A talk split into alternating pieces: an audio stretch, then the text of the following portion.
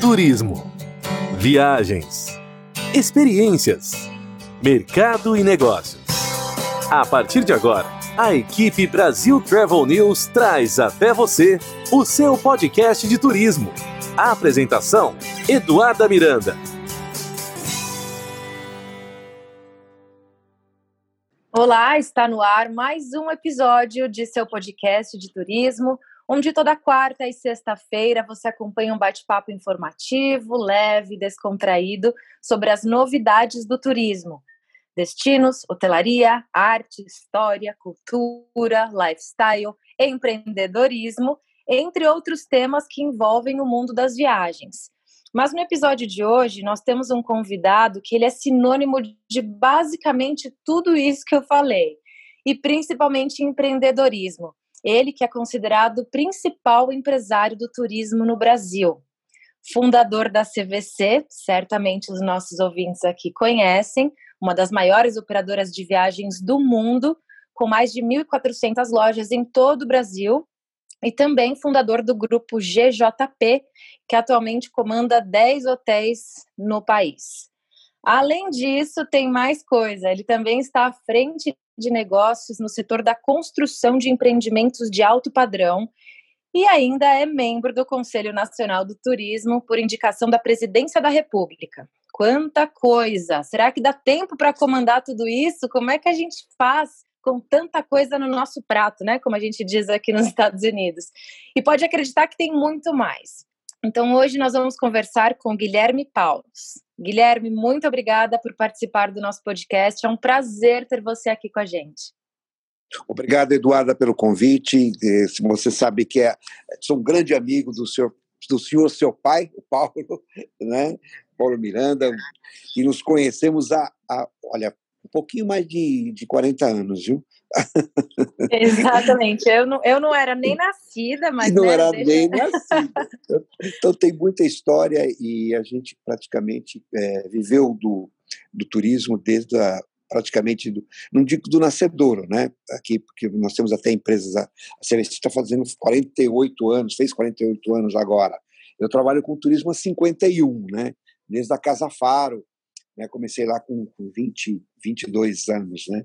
Fiquei um ano e meio na Casa Faro, depois é, fui convidado para montar, fazer a CVC em Santo André, é, junto com o CVC, que era o Carlos Vicente Cerchiari, é, era um, um, deputado estadual aqui, foi numa viagem que eu fui acompanhando para Buenos Aires, ele queria montar uma agência de turismo, acabou me convidando e eu acabei aceitando esse convite, ficamos sócios durante é, seis anos, de 72 a, a 70, e, desculpa, quatro anos, de 72 a 76.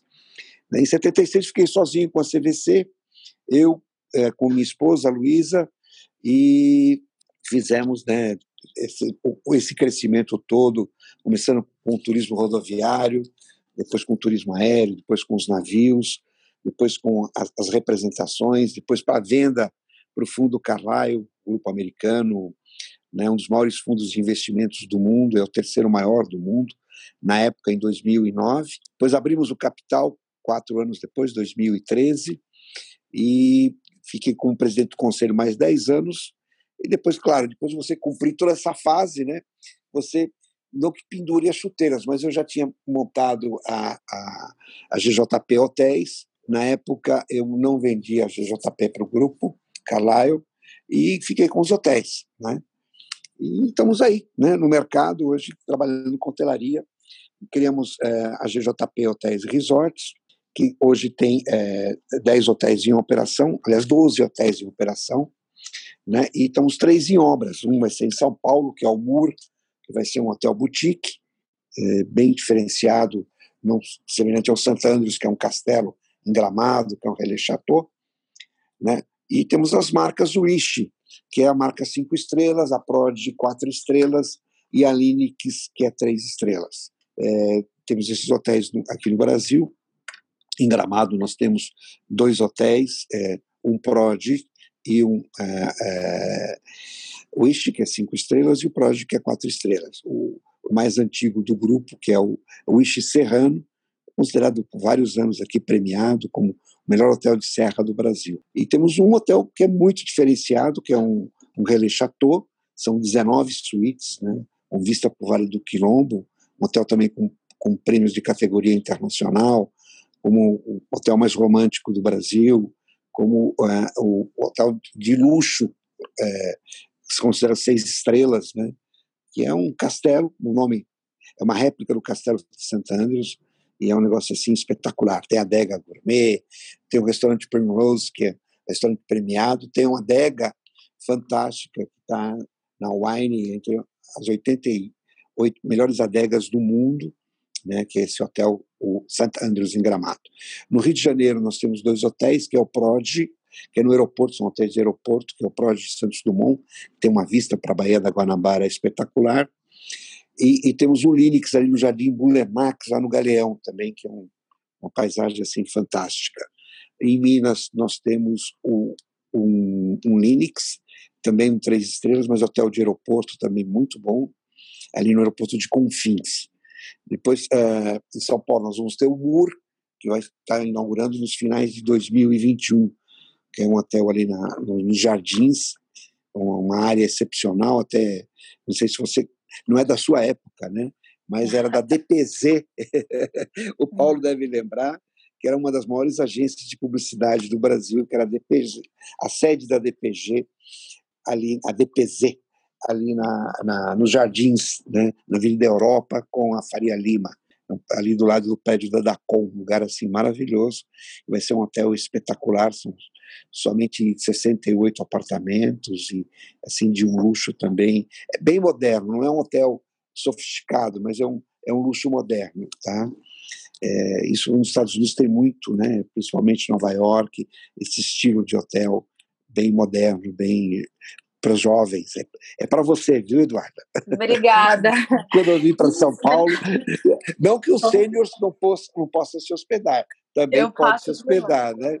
Mas Com é um hotel. É, não, sei, não, sei, se o termo é, é, é, válido, é um hotel descolado, é um hotel assim, moderno, tá? é um Excelente. hotel bem moderno. Na Bahia, nós temos um tradicional que também teu pai conhece muito bem, que é o Hotel da Bahia, que era o Hotel da Varig, o antigo Hotel da Varig, que é um hotel tradicionalíssimo, que é o Hotel da Bahia. Lá é o Hotel Wish também, cinco estrelas. Até o brinco que na Bahia eles falam que é Vish, né? né? Mas é um hotel que tem mais de 300 obras, tem obras do Caribé, tem assim, um negócio assim fantástico, né? Feberger.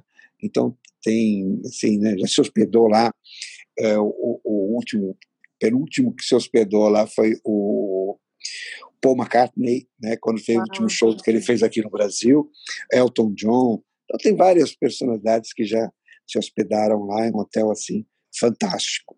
Tá? Subindo um pouquinho mais, nós, nós temos é, em Porto de Galinhas, em Pernambuco, também ali é um, um Prodigy, é, quatro estrelas, pé na areia, que é um hotel muito gostoso. E em Natal também, ali na Via Costeira, que é, é considerada a Cancún brasileira, né, a Via Costeira, em Natal, que nós temos o Wish também, com, ali pé na areia, um hotel fantástico, com uma vista maravilhosa.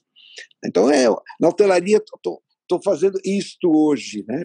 E nós lançamos o, o, em Foz do Iguaçu, né? Que é o, hoje é um dos melhores hotéis considerado um dos melhores hotéis do Brasil, que é o Wish, né, um hotel, uma área de praticamente quase 50 hectares, quer dizer, mais de 2 milhões e meio de metros quadrados, né, um hotel com campo de golfe oficial, 18 buracos, é, com um condomínio estilo americano também, e também com serviço de hotel, um hotel, serviço de hotel cinco estrelas, né, um hotel assim maravilhoso, é, é estilo de, de residências, de casas, bem diferenciado naqueles hotéis com corpo né, grande e tal, mas é um hotel bem diferenciado, com, com cada casa tem 10 apartamentos, né, dois, cinco embaixo, cinco em cima, é muito agradável e vale a pena. Né?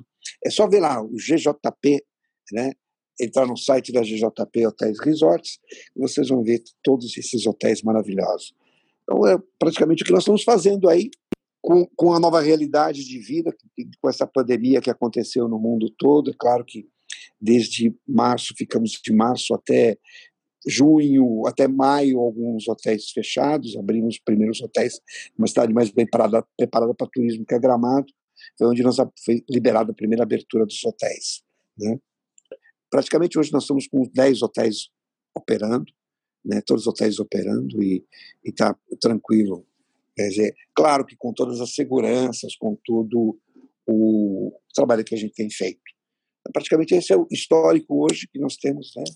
E, estamos aí trabalhando, né? Acho que é importante é não parar, né? Então acho que a gente tá, tem que fazer alguma coisa pelo nosso país, acho que vale a pena. Então a gente fala, você não precisa trabalhar mais, né? Mas não, acho que é importante, embora meu filho esteja junto cuidando dos hotéis, né? Ele hoje montou toda a estrutura né? Eu só, tô, só cuido do, do campo de golfe, para você ter ideia, Eduardo, e dá muito trabalho. O golfe no Brasil ainda não é como nos Estados Unidos, né?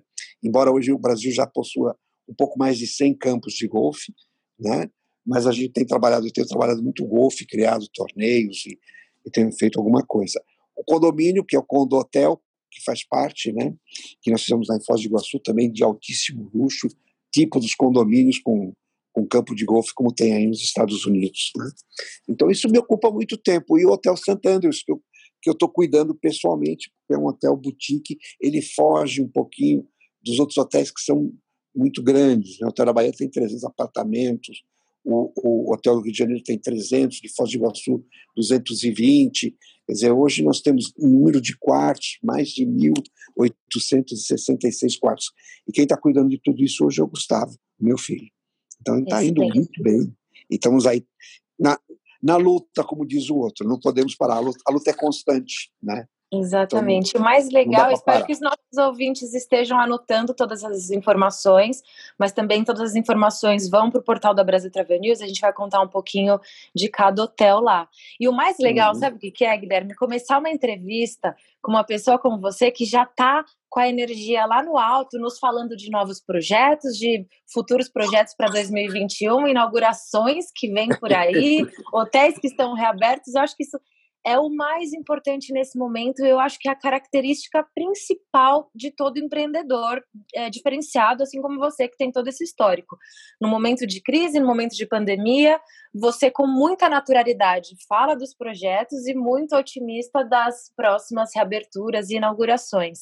É, certamente isso é um diferencial de um profissional que, assim como você, o Paulo, né, o nosso CEO, vocês passaram por muitos, muitos no turismo nesses últimos anos. E eu acho que a, a, minha geração, por exemplo, a gente se assusta um pouco, né, com essa coisa de pandemia. Nossa, e agora o que, que vai acontecer? O que vai acontecer com o turismo? O que vai acontecer com os aviões, os aeroportos, as fronteiras? E vocês que já passaram por tantas coisas, é, conversando muito com ele, agora te ouvindo, eu sinto assim um tom de tranquilidade. Óbvio, existem os desafios, existe né, uma pandemia, existe um vírus, mas existem diversas estratégias e formas de controlar tudo isso, como você muito bem colocou, continuar trabalhando, porque ninguém pode parar, não é mesmo? É verdade, Eduarda. Porque você mas, assim, com, com, essa paralisação toda, né? Até esqueci de um comentário, né? Você sabe que nós tivemos uma companhia aérea, que é a Webjet, né? Sim. Eu comp... É duas alegrias, quando compra e quando vende. o Rorim falava, né? Se você é, é bilionário, compre e está cansado de ser bilionário, compre a companhia aérea, que você vai ficar milionário. E você continuar com ela, você pode ficar um cara bem de vida. Se você continuar mais um tempo, você pode perder tudo, né? Isso foi o conselho do Rolim antes dele falecer, né? no acidente. E é uma grande, é uma grande realidade, é claro, mas você vê, de dois aviões, nós chegamos a ter 28 aviões e fomos a terceira empresa aérea brasileira. Daí aquelas crises do mundo, e, e meu filho estava me ajudando, já o Gustavo, daí ele falou para mim, pai, é, precisa tomar cuidado, viu? O dólar estava a 1,40 e pouco, já foi a 1,80. O barril de petróleo, que era 45 dólares, foi para 110. Daqui seis meses a gente quebra. Oh my God! oh my God! Né?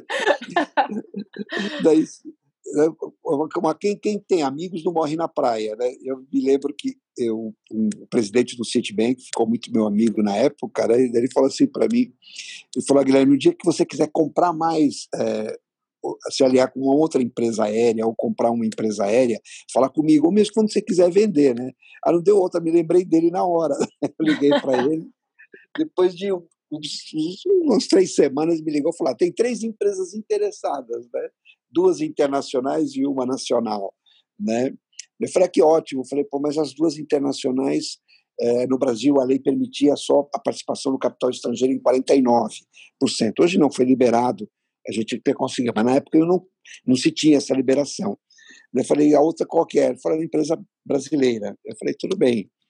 Você pode me dizer o nome? Ele falou assim, posso, claro, é a Gol. Eu falei, pô, que ótimo, tem um ótimo relacionamento, tanto com a Gol, com a TAN na época, né? Porque eu tinha CVC, não tinha vendido a CVC ainda. Uhum. E foi uma sorte tremenda, porque é, a Gol se interessou e acabamos vendendo para a Gol e, e foi uma experiência maravilhosa, né? Mas na crise, eu sempre digo assim, você corta o S, fica CRI, né? Então Sim. você tem que ser criativo, né? Então você tem que procurar caminhos, né? Para que é, você consiga resolver. É claro que é, essa crise mundial que o Covid nos pegou realmente parou o mundo, né? E, e muita gente me perguntava, né? E aí, Guilherme, o que, que você está pensando, né? Eu falei, olha, o turismo não vai morrer nunca, né? O, como outras alternativas de mercado, né? Quem vai começar a sobreviver primeiro é quem está fabricando álcool gel, quem está fabricando é. máscara, farmácia com remédio, com os cuidados da saúde, etc, etc.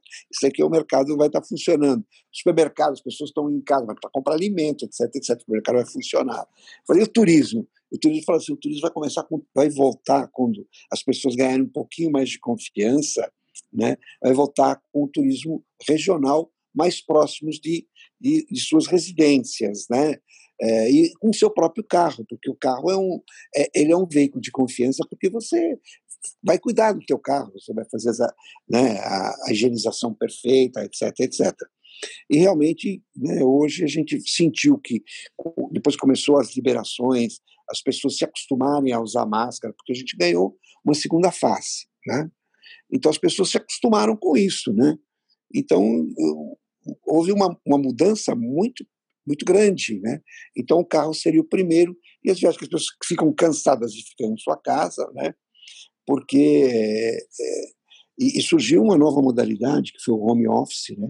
Que é uma realidade permanente, vai se tornar uma realidade permanente porque as, as residências não serão mais o lugar apenas para você dormir e passar final de semana, porque você trabalha fora antes, né? Você passava mais tempo fora da sua casa, você voltava para jantar em casa, dormir, acordar, tomar café da manhã e ir para o trabalho. E nos finais de semana. Ou você ia para a praia, ou ia para o campo, ou ficava na sua própria casa, né, curtindo a sua casa. Então, elas se tornaram uma.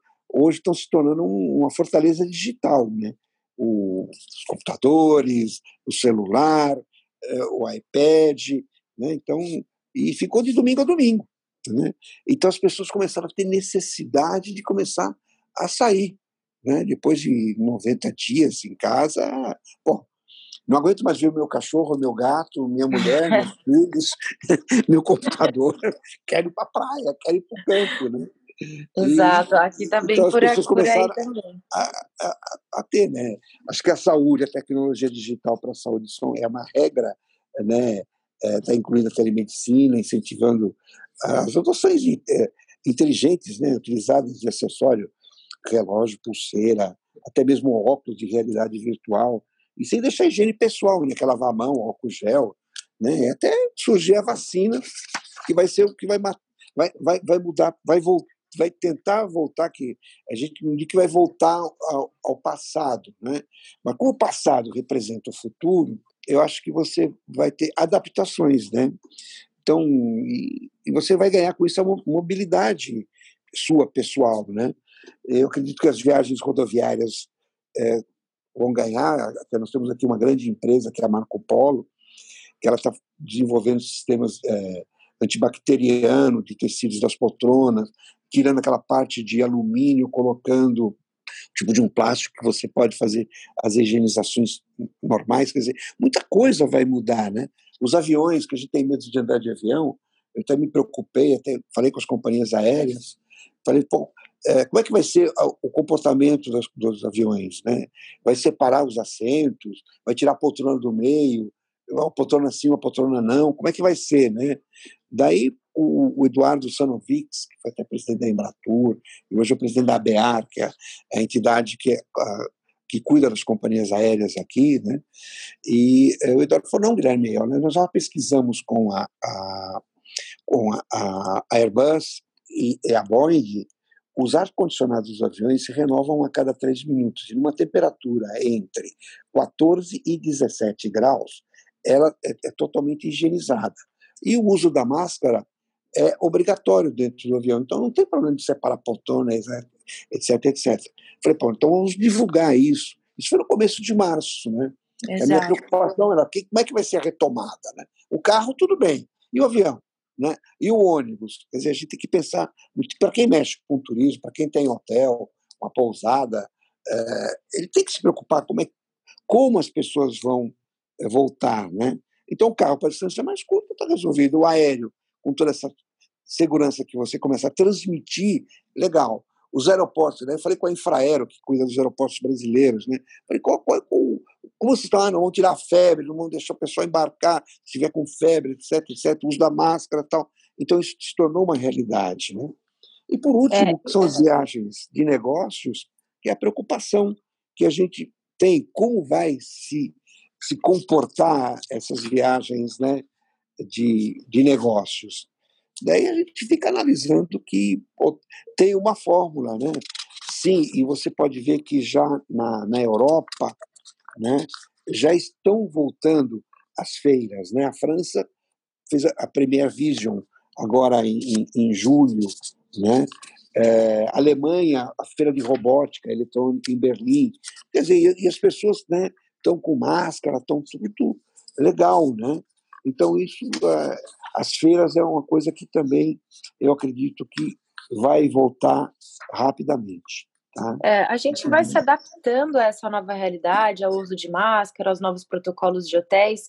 Eu li que vocês fizeram um projeto muito bacana com o Sírio Libanês para treinar todo o time, porque, aliás, é, eles que estão ali para receber nos seus hotéis, né? A questão do bem receber, então, desde o treinamento da camareira, do recepcionista, todos os bastidores do hotel, hoje eles precisam de um novo treinamento. Eu já vi que vocês estão muito à frente em relação a isso e mais do que prontos para receber. Comparando, inclusive, com os resorts aqui da Disney. Na semana passada eu tive a chance de visitar alguns. Uhum. Todos os protocolos funcionando. Obviamente, quando a gente fala de adaptação, a gente se incomoda com alguma coisa, porque tudo que é novo nos tira da nossa zona de conforto, não é mesmo? É verdade. Então, você está num é parque, você está com a máscara, você chegar num resort, de repente ter aquele acrílico que te divide ali do Sim. recepcionista, que é o seu primeiro contato, a pessoa que vai te dar as dicas, vai sorrir para você. Então, tudo isso nos tira da nossa zona de conforto, causa um certo incômodo, mas a gente se adapta. Assim como a gente vem comentando muito sobre o atentado do 11 de setembro, que também trouxe uma transformação muito grande para o turismo, e hoje tirar o sapato ali na, na no raio-x, tirar o seu líquido, tipo, é coisa é tão natural que a gente nem pensa mais, é automático. É, exatamente. Né? E a gente, no começo a gente estranhava, como hoje o uso da máscara, né? Você desce do carro, você põe a máscara, né? É, você vai entrar no restaurante, você está tá com a máscara.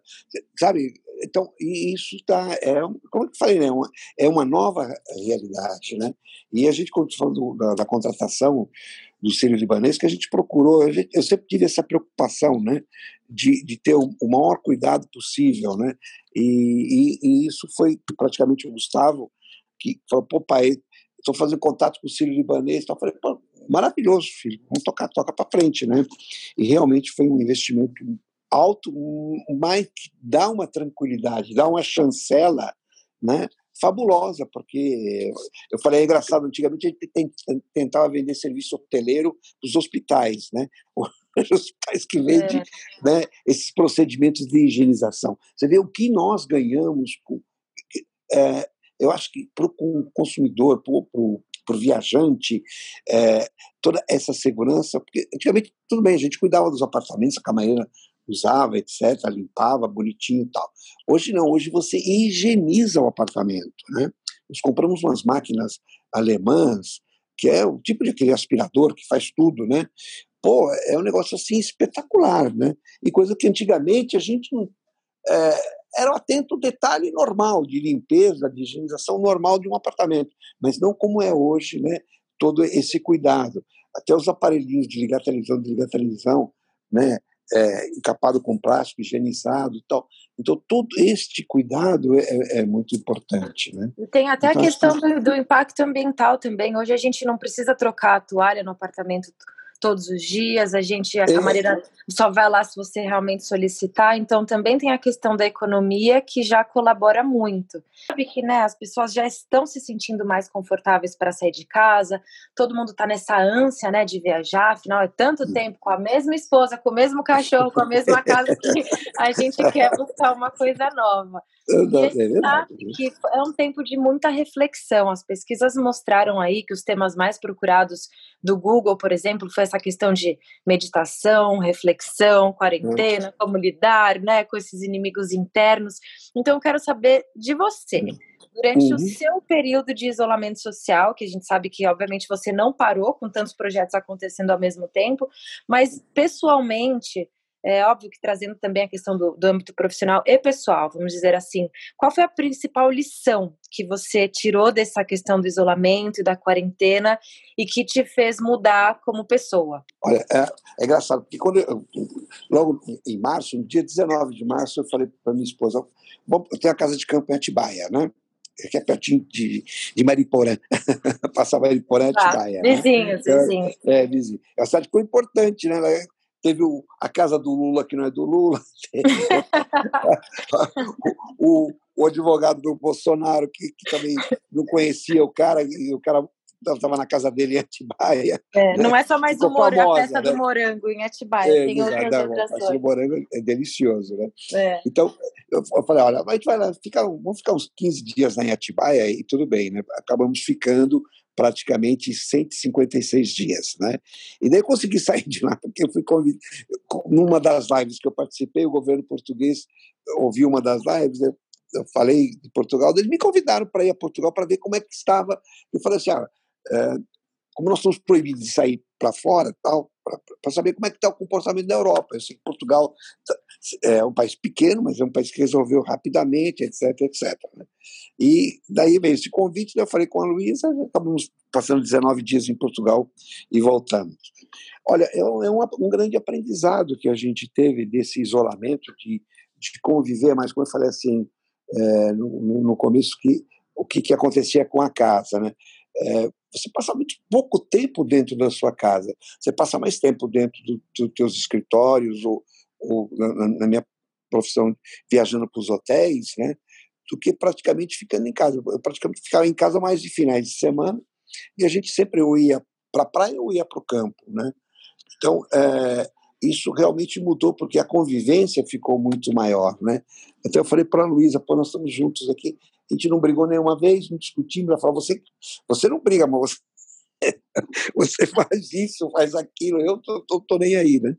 Eu falei, mas é, é a convivência, né? Então é uma coisa que você aprende, né? A conviver mais, é, é, a, a, curtir mais a família, né? O, é, e até os próprios amigos também. Você se preocupa, você liga, você fala por telefone, é, ou, ou faz um, o, o, WhatsApp, você, né, no, no, telefone, você põe no, na câmera, você vê. Então você acaba é, tendo essa aproximação maior, né? Maior com a família mesmo, né? E os filhos pegam no pé, né? Não, pai, não vai sair de casa, hein? Você é de risco, mãe, não sai. né? Mas é, a gente tem uma coisa muito bacana, que é a preocupação, né? Acho que é uma coisa mais agradável que a gente possa ter, é a preocupação de vocês com a gente, né? Dos filhos com os pais, né? Então, acho que isso é, foi excepcional. Né? E a própria convivência de coisas que você realmente a, a, acaba até é, cuidando das coisas da sua própria casa, né? É, quer dizer, eu não vou subir no telhado, não vou trocar lâmpada, né? Mas uhum. você começa a, a tomar, a, a, olhar mais detalhes que você tem de dentro, dentro da sua casa.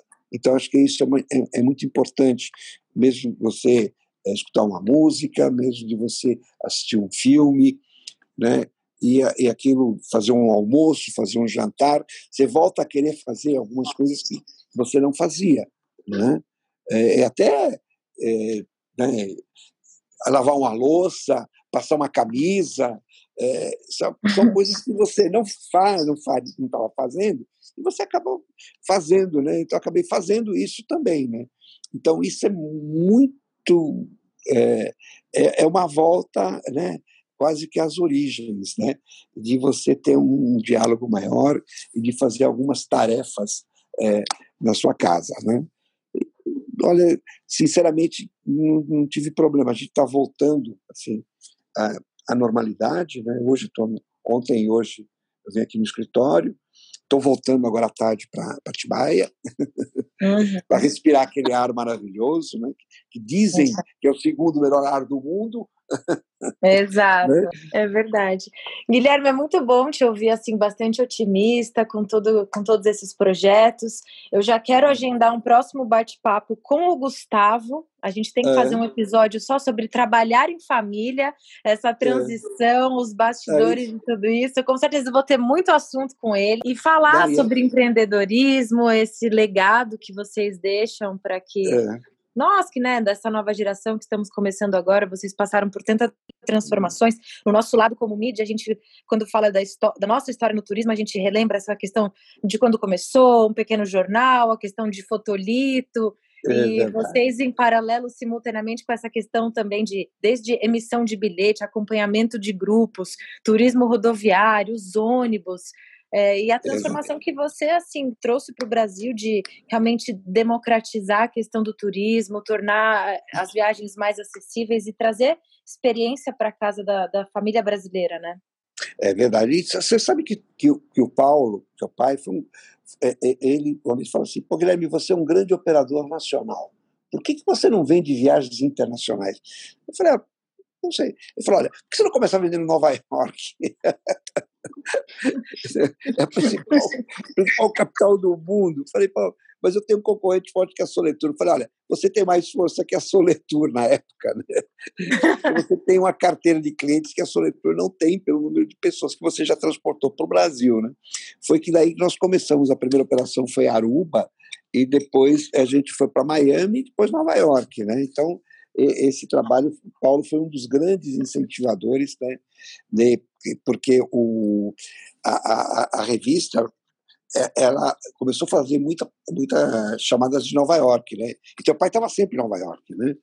Então uhum. foi um negócio assim espetacular, né? Então é, a, a Brasil Travel na época pô, foi foi fantástica, né? Na minha entrada nas viagens internacionais com na época com a a Varig, depois com, com, com a, a, própria a, a Catan, quando começou a operar também uh, nos Estados Unidos, né? Então uhum. foi um negócio assim excepcional, né?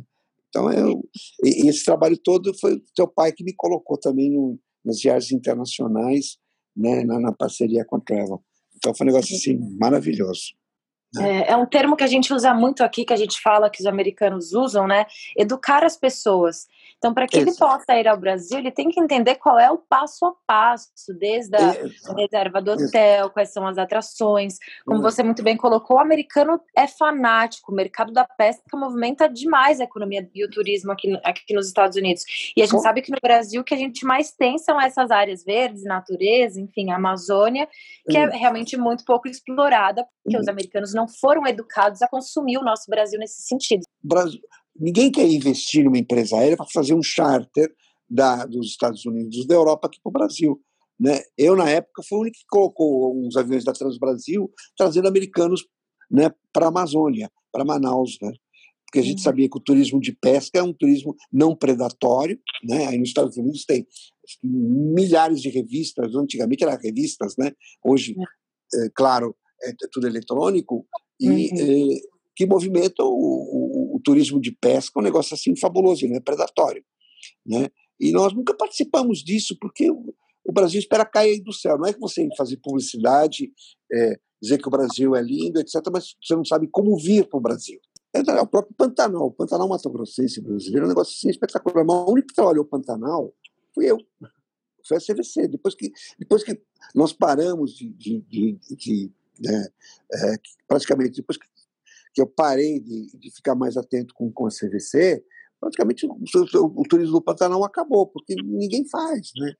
E, assim, né, falta criatividade no setor, eu acho que isso é uma coisa muito importante. Por isso que o, o hub era um negócio assim importantíssimo, porque você é, uma das ideias era pegarmos jovens das, das, universidades de turismo, da faculdade de turismo, trazê-los para dentro de casa e para que eles começassem a criar roteiros, né, de cada estado, de cada cidade, de cada região, né?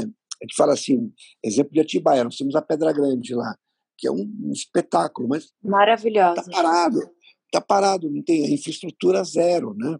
Daí vive da festa do morango, mal organizado, poderia ser muito melhor, né, mais conforto para o turista, mas eles não pensam nisso. Né? É. A cabeça é muito ainda muito pequena dos empresários de turismo, que eu acho que aí é que a gente precisa realmente mexer. E o Hub seria esse grande projeto. Né? É. E é pena que para, né? Então é, é, complicado, mas um dia a gente vai chegar lá. É, eu tenho até um dado muito interessante aqui para os nossos ouvintes. Eu bati um papo com o Vinícius Lumers uh, poucas semanas atrás e ele comentou que os Estados Unidos têm um terço da área de cobertura vegetal do Brasil e recebe uhum. 320 milhões de visitantes. E nós Exato. no Brasil recebemos 12 milhões, enquanto os Estados Unidos têm um terço da nossa área vegetal. Então, assim, é um número que realmente tem que fazer muita gente refletir. Uhum. É, o que tem que trabalhar é o turismo interno. Acho que o turismo interno é aquela história, né? Se a cidade for boa para que você, que nela habita, que nela mora, ela vai ser boa para quem visita. Então, por que, que a, a Flórida é um sucesso? Porque é boa para quem mora e para quem vem visitá-la fica mais encantado ainda. Daí ele vai para Orlando, se encanta com a Disney, porque pô, tem entretenimento, não só a Disney, né? Você tem a Universal, você tem os parques, então são coisas assim que realmente que encantam os olhos, as pessoas vão visitar. Você tem como chegar, como sair, você tem estacionamento, você né? aquela velha história, né? Os americanos falam no parking, no business. Você não tem estacionamento, não tem negócio. Então, é. sabe, tudo tudo é muito bem né, planejado e, e, no Brasil o que está faltando isso é planejamento e execução. As comunidades têm que ser conscientes disto, né, nas cidades, né, para que você tenha um turismo forte. Isso que a gente tem que trabalhar para convencer. Né? Muita gente fala assim, pô, é que eu pergunto, né, a comunidade quer isso, então ela que abrace, né?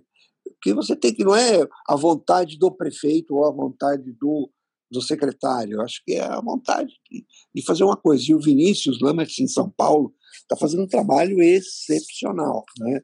Aliás, é, é, um grande amigo meu também, e a gente batalhou muito desde a presidência da Embratur, que ele foi secretário das políticas de turismo, daí nós conseguimos levá-lo para a Embratur, levá-lo para ser ministro, depois ele veio ser secretário de turismo do Estado de São Paulo.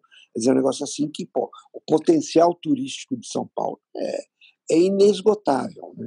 É uma maior cidade, está entre as dez maiores cidades do mundo. Né? A cidade de São Paulo, agora você imagina o estado de São Paulo. Né? Um negócio assim Exato. assim que é, é descomunal. Aproveitando a deixa, eu sei que você, em alguns momentos aí, foi sondado para assumir determinados cargos políticos. Isso faz parte dos seus planos para o futuro ou fora de cogitação? Não, porque não, não dá, Eduardo. Sabe por quê? Por exemplo, eu tenho, hoje tem a GJP. Né? Quando, eu, quando eu fui convidado para ser ministro, eu tinha CVC, tinha GJP e tinha Companhia Aérea. Você imagina se você for ministro, o Ministério Público ia cair matando, porque qualquer ação que fosse fazer, em qualquer lugar, não está dizendo que seria por benefício próprio. Né? Uhum.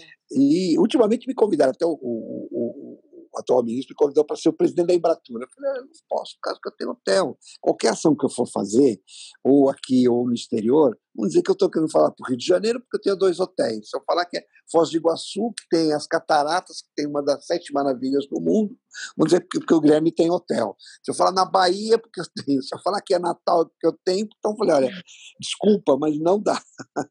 eu posso colaborar de outra forma, mas não sendo um cargo... Uh, é, político, eu agradeço o convite, fico sensibilizado e, e muito obrigado. Eu falei, tive convite do Lula na época, da Dilma e, e agora do Bolsonaro. É, eu né? imaginei. Então, eu fico lisonjeado, porque eu acho bacana para o Sul, né? legal. Uhum. mas não, não dá porque realmente é, eu tenho esses ativos e não dá para dizer que não é meu, né? Então, não é da, é da família, mas não dá para dizer que, ah, não, pô, eu não estou mais à frente, mas né, qualquer coisa que eu for fazer sempre vai ter aquele cara que é contra, né? Infelizmente, a, humanidade é assim, né? Infelizmente. Né? Então, para evitar esses choques, a gente é preferível continuar na, na, iniciativa privada mesmo aqui, cuidando dos hotéis e cuidando do golfe, cuidando dos, dos condotéis, né? Exato, excelente, muito bem explicado, esclarecido.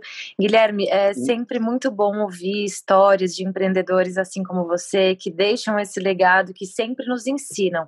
A cada entrevista que eu, que eu assisto sua é sempre um aprendizado, assim como a cada é, chance que eu tenho de sentar com o Paulo, meu pai, nosso CEO, para tomar um vinho, para tomar um café, ele também compartilha Opa. muito dessas experiências do passado, dessa coisa de ir para Nova York, bater sapato, visitar clientes, desbravar um mercado que hoje para minha geração ainda é difícil. Então eu imagino para vocês naquela época onde vocês tinham que inclusive trabalhar com fax e fotolitos e, e aquela tecnologia. Então é, eu, eu convidei para esse papo aqui com a gente, para o encerramento. Ele está aqui do meu lado. Eu passo a palavra para o Paulo, Guilherme. Ai, Grande Guilherme, tudo bom, querido? Então, meu Paulinho, meu amigo, que saudades, cara. Quanto tempo. Estou deixando né? a barba crescer branca para ver se eu faço aqui um trabalho de Papai Noel no final do ano, porque esse ano já foi, né?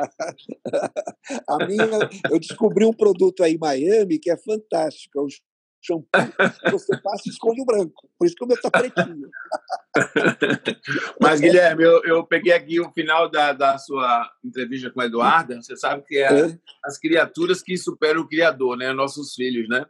É verdade, é verdade. Graças Mas Deus, eu queria é. primeiro falar é, de três períodos. Você me falar um pouco, não sei se a Eduarda falou sobre isso, é, é imaginar voltar atrás numa pequena retrospectiva de quando você começou com a Cidade da Criança.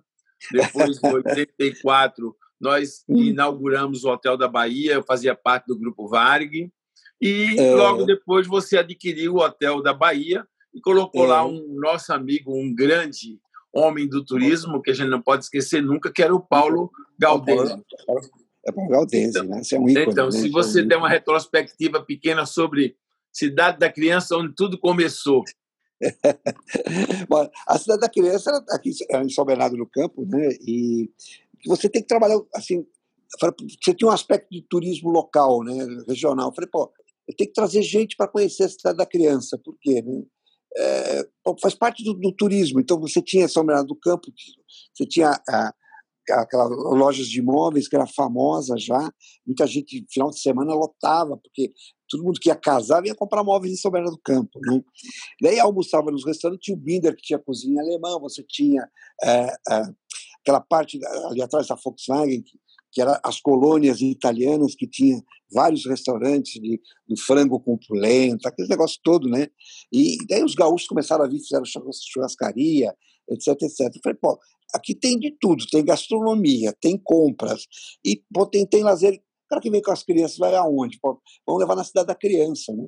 Foi aí que nós começamos a fazer um trabalho, né? Na época a Soninha até que era, era até guia da, da cidade da criança, daí nós acabamos contratando e ela acabou indo via, visitar Rio de Janeiro, as agências do Rio, visitar, então a gente fazia o turismo aéreo, trazia o pessoal, aproveitava a ponte aérea, que era barata no Rio, o mesmo de Vitória também, que era perto, distâncias de uma hora, né?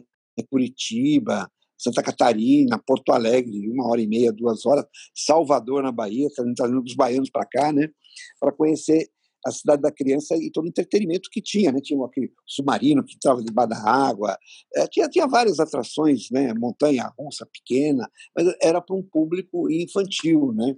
É, e foi um negócio assim que realmente foi um início, porque você agradava as crianças. Né? Na época da VASP, você lembra que a gente enviou o, o, o, o, VTI, que era o voo turístico infantil, que a gente pegava o avião e dava uma volta por São Paulo, né, o 737-300 da VASP. a gente utilizava isso muito e fazia o passeio de domingo. Mas era um sufoco, né? Porque às vezes os pais deixavam as crianças lá e ficava eu, a Luísa, a Deise, a Malu, correndo atrás das crianças no aeroporto, né? Porque não podia perder as crianças. É, é uma loucura. Né? Então, é, coisas interessantes né, que tem do turismo. Com certeza, Guilherme. Mas é bom a gente relembrar que a Cidade da Criança era um sucesso. Eu lembro destinos que foram importantes, não só para o mercado brasileiro, mas para a gente também, que foi. Nós lançamos Ilha Margarita, que ninguém é conhecia. Nós lançamos Cartagena de Índias, que era o Caribe, é, Caribe colombiano. Exatamente. E Nova York, que bati muita tá calçada até furar o sapato lá com os melhores hotéis. É, Quando verdade, eu falei de você trabalhar em Nova York, era porque só tinha Soletu e ela só trabalhava hotel Deizinho. Tinha os hotéis de luxo que queria o público brasileiro, mas ninguém trabalhava, que era o, Sam, o Regency, o, o, Plaza, o Lois, o, o Fitzpatrick, é, o, o My Flowers. Então tinha os uhum. hotéis de luxo, o Astoria, o Palace da é, Celita Jackson, e que ninguém é, trabalhava, quando eu disse, Guilherme, está aberto aí, o povo só espera a secretária fazer reserva não tem turismo de luxo nessa região. E às é. vezes o hotel na baixa temporada tem um preço muito bom. Muito e eu bom. acho que você se interessou um pouco por isso. Não, foi. Na época você também apresentou a Celita, um evento teu, né? É, de Nova York, aqui em São Paulo, no Hilton. Lembro. Né? Então, aí você me apresentou a Celita e falou: que está aqui o Guilherme, né? Paulo da CVC e tal. Daí nós começamos a conversar, e daí Paulo era brasileira, daí que nós começamos a, a operar e eu me tornei um dos grandes clientes do, do Plaza, né? Até na época o presidente Collor, quando o Collor ia muito para Nova York, comprou um pacote nosso. ele falou que era mais barato do que ele. Foi ele a esposa, né? E até eu digo para os jovens hoje, até ia falar para Eduardo, né? Nós pertencemos ao, ao, século passado. Nós somos século XX. Hoje é Verdade. A Eduardinha é do século XXI. Pô, é. Nós, no passado, era diferente. Hoje, hoje o mundo é mais tecnológico. Tudo bem que o, o passado representa o futuro. Né? E hoje, com certeza. Jovem, Foi um prazer falar com você. Continua com a Duda aí. É. Bons negócios. Obrigado. Estamos aí juntos sempre. Igualmente. Enquanto tiver o grupo Travel News e os meus, hum. os meus pupilos, como Eduardo, Marcela, Paulo Ricardo é. e Roberto, que é. dão uma força muito grande. Um forte ah, abraço bom, e muito mais sucesso. Obrigado, irmão. Tudo de bom para você e sua família. E saudades do amigo, pô. Tá? Vamos aparecer, agora, sim. Agora tenho contato. Quando eu for para Miami, a hora que passar tudo isso, estão liberando já né, as passagens, né? Já está liberado Estados Unidos. Tá, Fort né? Lauderdale tá. tá, Orlando ainda não. Não, né? Então, Fort Lauderdale é fácil para mim, porque meu filho tem até apartamento aí, né? E, então é facílimo. Então, pô, é, indo eu ligo para você para a gente almoçar junto, bater um papo. Faz tanto tempo que gostoso de, de te rever, porque é, é fantástico. E você me falava assim, pô, Guilherme, eu acordo de manhã aqui em Mariporã. Você fala, estou morando agora em Mariporã. Eu acordo de manhã, eu vou dar uma volta de jet ski, volto. E, e Não, hoje, quando eu vou lá, eu tenho que alimentar hoje uma família de oito saguins, você acredita? É uma é, região linda. Para quem não conhece ali, Mariporã, Serra da Cantareira, realmente encantador. Guilherme, é, muito obrigada pelo seu tempo. Eu que vou que é encerrar esse programa hum. com essa frase: o passado que representa o futuro, que tem muito significado é, para mim. Obrigado. Obrigada por compartilhar as experiências, ensinamentos preciosos. E já deixo aqui o convite. Quero muito bater um papo com o Gustavo Paulos também num próximo episódio. Ah, tudo bem. Eu falo para ele sim, tá? Eu vou avisá-lo. Tá? vou estar com ele esse final de semana eu aviso. Tá bom, querida? Legal. Obrigada, Guilherme. E parabéns, um abraço. Parabéns, parabéns pela entrevista. Você me deixou muito à vontade. Isso é, é muito bom. Tá ok? Perfeito. Muito obrigado. E agradeço a todos os seus, né, seus ouvintes também, né? E estamos à disposição aqui no Brasil, né? E a CVC está sempre de. A GJP está sempre de, de braços abertos aqui para recebê-los. Tá bom? Perfeito. E mais informações sobre essa entrevista, os nossos ouvintes conferem no portal da Brasil Travel News, no Instagram, arroba Brasil Travel News, onde vocês acessam, enviam suas sugestões, perguntas, dicas, acompanhem também as redes sociais. E na semana que vem a gente volta com mais episódio de seu podcast de turismo, mais informações sobre o turismo no Brasil e no mundo. Obrigada, Guilherme. Obrigado, um grande abraço a todos. Muito obrigado. A equipe Brasil Travel News trouxe até você o seu podcast de turismo. A apresentação: Eduarda Miranda.